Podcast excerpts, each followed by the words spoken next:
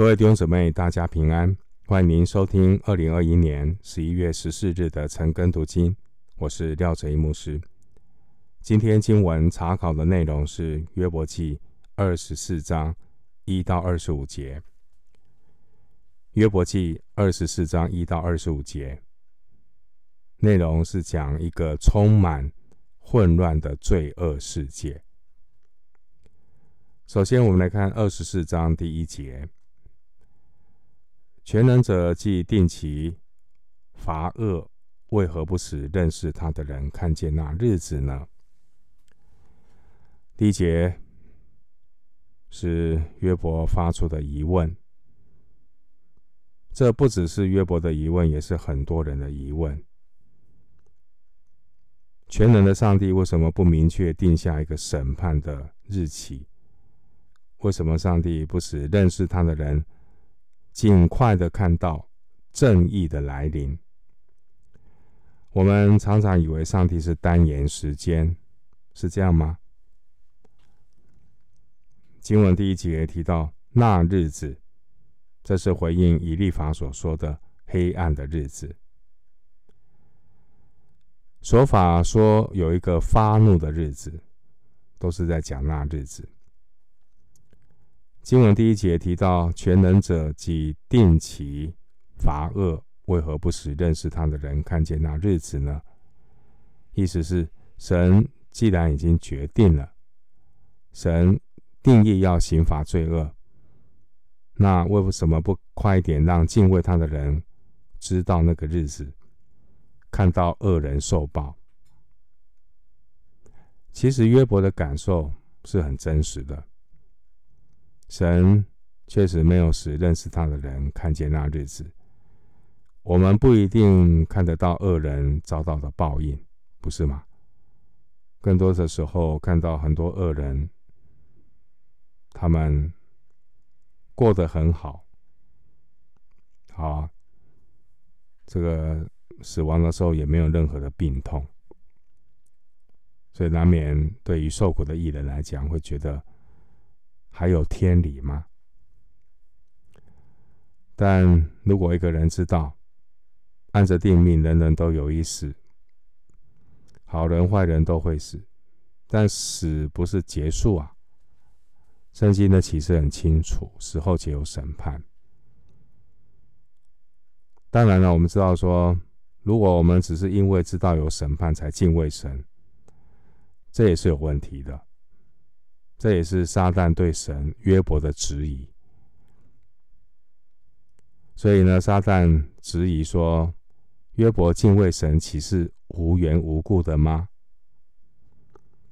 弟兄姊妹，我们为什么要敬畏神？人敬畏神，单单的因为神是神，神是圣洁公义的神，没有还有其他原因吗？所以，我们是因着神他自己，我们认识他，我们敬畏他。所以，我们常常也提到啊，包括耶稣什么时候再来，没有人知道。如果耶稣让你知道他什么时候再来，你有你觉得会有什么事情发生？好。我不知道耶稣什么时候再来，所以呢，我每一天都敬畏神，我每一天都警醒，我每一天都做好准备。我并不是耶稣来的前一刻，那我才过敬虔的生活啊，不是，我是随时随地我都要过敬虔的生活，并不是呢。只是为了哦，耶稣要再来的前一刻，我才表现敬虔，不是。接下来我们继续来看约伯记二十四章二到十二节。有人挪移地界，抢夺群畜而牧养，他们拉去孤儿的驴，强取寡妇的牛为当头。他们使穷人离开正道，世上的平民尽都隐藏。这些贫穷人如同野驴出到旷野，殷勤寻找食物。他们靠着野地给儿女糊口，收割别人田间的禾稼，摘取恶人余剩的葡萄。终夜赤身无衣，天气寒冷，毫无遮盖。在山上被大雨淋湿，因没有避身之处，就挨近磐石。又有人从母怀中抢夺孤儿。抢取穷人的衣服为当头，使人赤身无衣，到处流行，且因饥饿扛抬和捆，在那些人的围墙内造油榨酒，自己还口渴。在多民的城内，有人哀哼，受伤的人哀嚎。神却不理会那恶人的愚妄。经文二到十二节，约伯看见穷苦的人遭受压迫，看到恶人的嚣张，他就心怀不平。约伯质问神为什么不理会呢？经文第二节提到挪移地界，指的是非法挪移这个界限的石头。然后任意的去侵犯别人的土地产业，这在古代是非常严重的罪行。箴言二十三章第十节。当然，做这种事情挪移地界也是律法中严严禁止的。生命记十九章十四节。既然恶人做这样的恶事，挪移地界，那为什么神不立即施行报应呢？当然了，不能什么都叫神来报应啊。如果有律法规定，就是要依法就办。第四节提到他们使穷人离开正道，这可能是指恶人强迫穷人让开大路，先让他们走过去。意思是社会的不公不义啊。第九节说，从母怀中抢夺孤儿，这可能是指把儿女当作抵押品，或是卖儿女为奴，偿还债务。经文十一节提到围墙，是指梯田的围墙。古代农夫会修筑梯田。在山坡上种植一些橄榄树。经文二到十二节描述了恶人当道、社会的不公，还有穷人受欺压的悲惨光景。经文第十二节，约伯他不理解神为什么不理会那个恶人的欲望，而这些穷苦人、受欺压的人，他们的呼求，难道神？没有听见吗？不用怎么样，我们要如何的看待今天日光底下许许多多不公不义的现象呢？原来从古至今，人的罪恶没有改变过。不一样的是，人的罪恶伴随着科技的发展，罪恶造成的伤害速度更快，范围更广。杀伤力更大。我们继续来看约伯记二十四章十三到十六节。又有人背弃光明，不认识光明的道，不住在光明的路上，杀人的黎明起来，杀害困苦穷乏人，夜间又做盗贼。奸夫等候黄昏，说：必无眼能见我。就把脸蒙蔽，盗贼黑夜挖窟窿，白日躲藏，并不认识光明。他们看早晨如幽暗，因为他们晓得幽暗的惊骇。第十三节到第十七节这段经文呢、描述黑暗之子当道。看到这些杀人的奸夫，杀人的还有奸夫盗贼呢，他们不爱光，倒爱黑暗，昼伏夜出，随心所欲的犯罪作恶，让世界充满了各种的色情啊、暴力，全地被罪恶污染。那这些恶人惧怕白昼，就就如同人惧怕黑夜一样，因为在白天报应比较容易临到他们的身上，所以做恶事情都要在黑夜当中做，偷偷摸摸的做。经文十七节说，他们看早晨如幽暗，因为他们晓得幽暗的惊骇。意思是。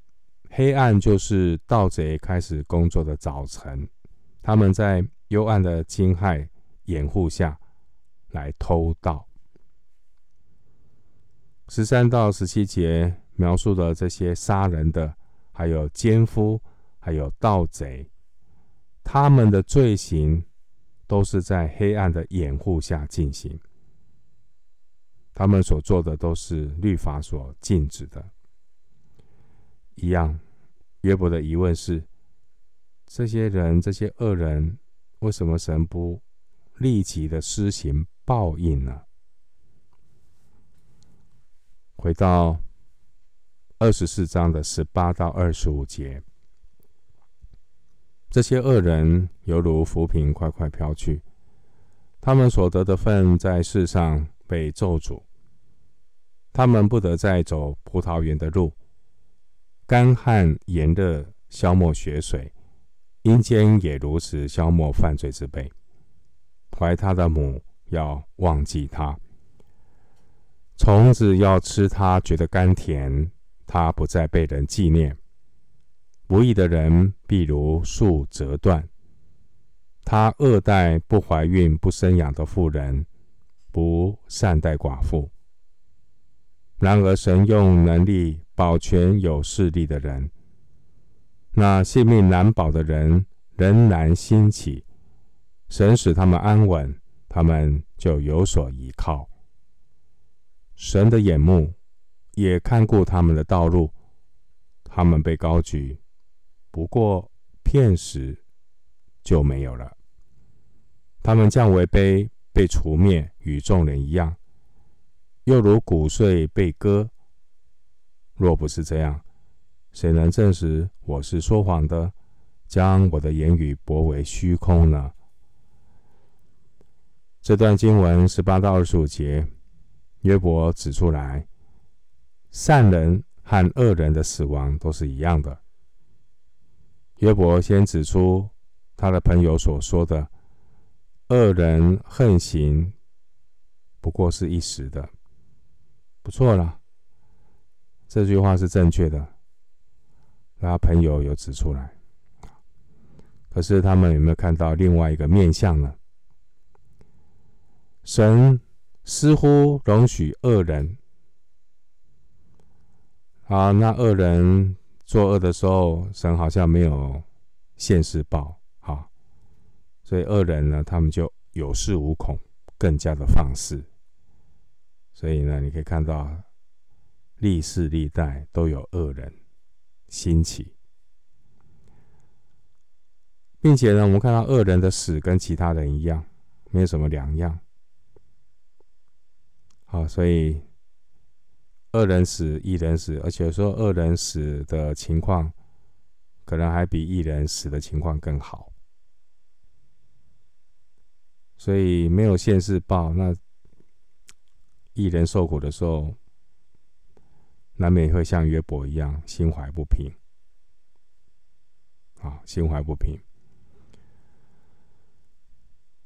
由于约伯他所得的启示是有限的，他还没有死后且有审判这方面真理的启示，所以呢，约伯才会困惑。既然善人恶人都一样死亡，那。那就干脆活着的时候过好一点嘛。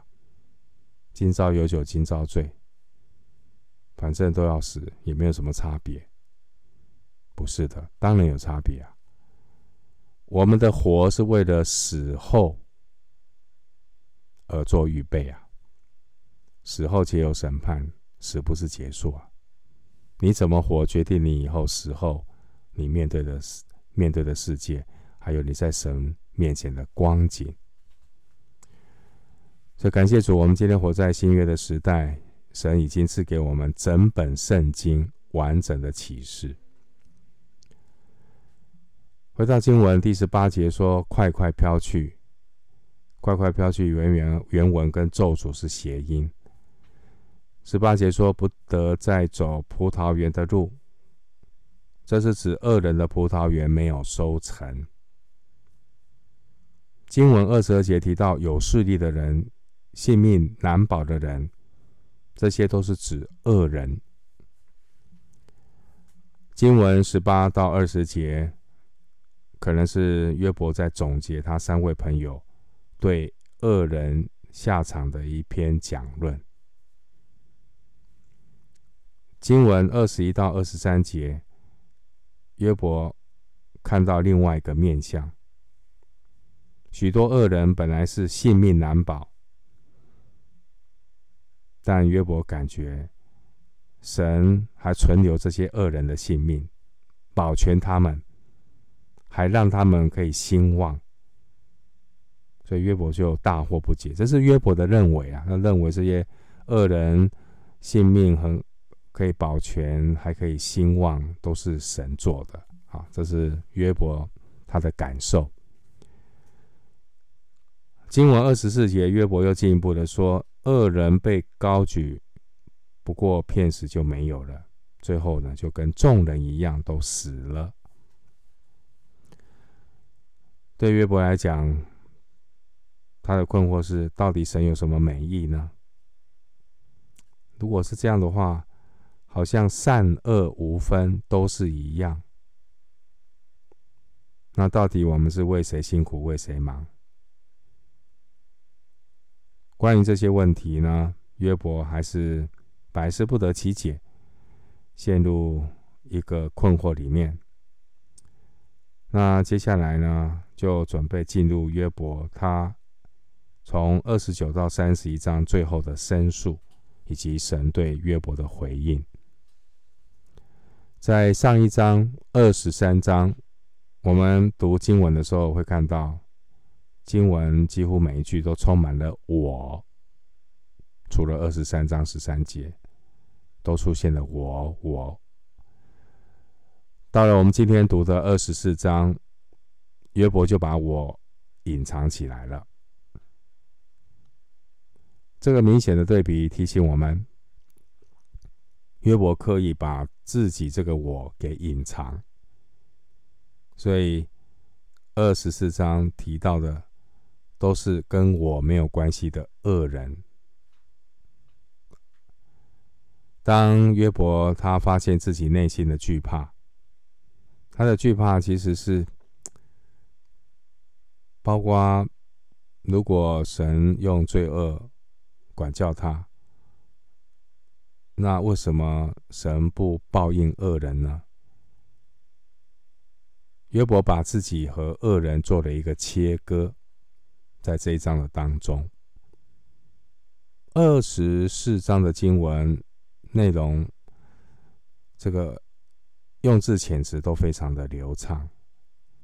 那其实内容呢是重复二十一章七到十四节的内容。约伯也是说的理直气壮，二十五节，其实他是在回避。内心的惧怕，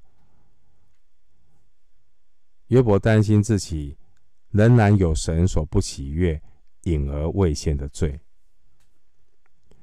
弟兄姊妹，当一个人把自己归类在异人的行列，他肯定会对恶人没有报应感到愤愤不平。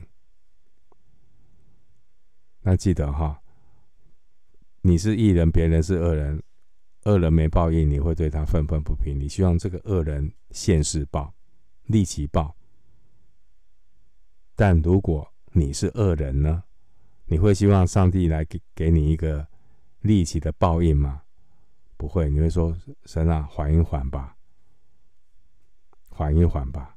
所以，如果你想一想，你自己是恶人，神宽容你，保留你的性命，你会不会感谢？会啊。好，这是二十二节讲的嘛？神用能力保守有权有势以人，保守恶人。那如果我是恶人呢？我当然希望神保守我。我们当然，我们当然希望神能够保留我们的性命。啊，二十二节都有提到。新约罗马书三章二十三节说：“因为世人都犯了罪，亏缺了神的荣耀。”我们呢，都遗传了亚当夏娃的罪性。人类呢，是无可救药的倾向罪恶。如果不是神用他丰富的恩慈、宽容、忍耐，领我们悔改，今天在地上没有一个人可以存活。因此，神在从旋风中回答约伯之前，神继续的借着比勒比勒达呢。啊，继续的来对付约伯，把深藏在约伯内心中的那个自以为意的我给挖出来。最后，牧师以提摩太前书一章十五到十六节做一个结束。提摩太前书一章十五到十六节，基督耶稣降世为要拯救罪人，这话是可信的。是十分可佩服的。在罪人中，我是个罪魁；然而我蒙的怜悯，是因耶稣基督要在我这罪魁身上显明他一切的忍耐，给后来信他得永生的人做榜样。我们今天经文查考就进行到这里，愿主的恩惠平安与你同在。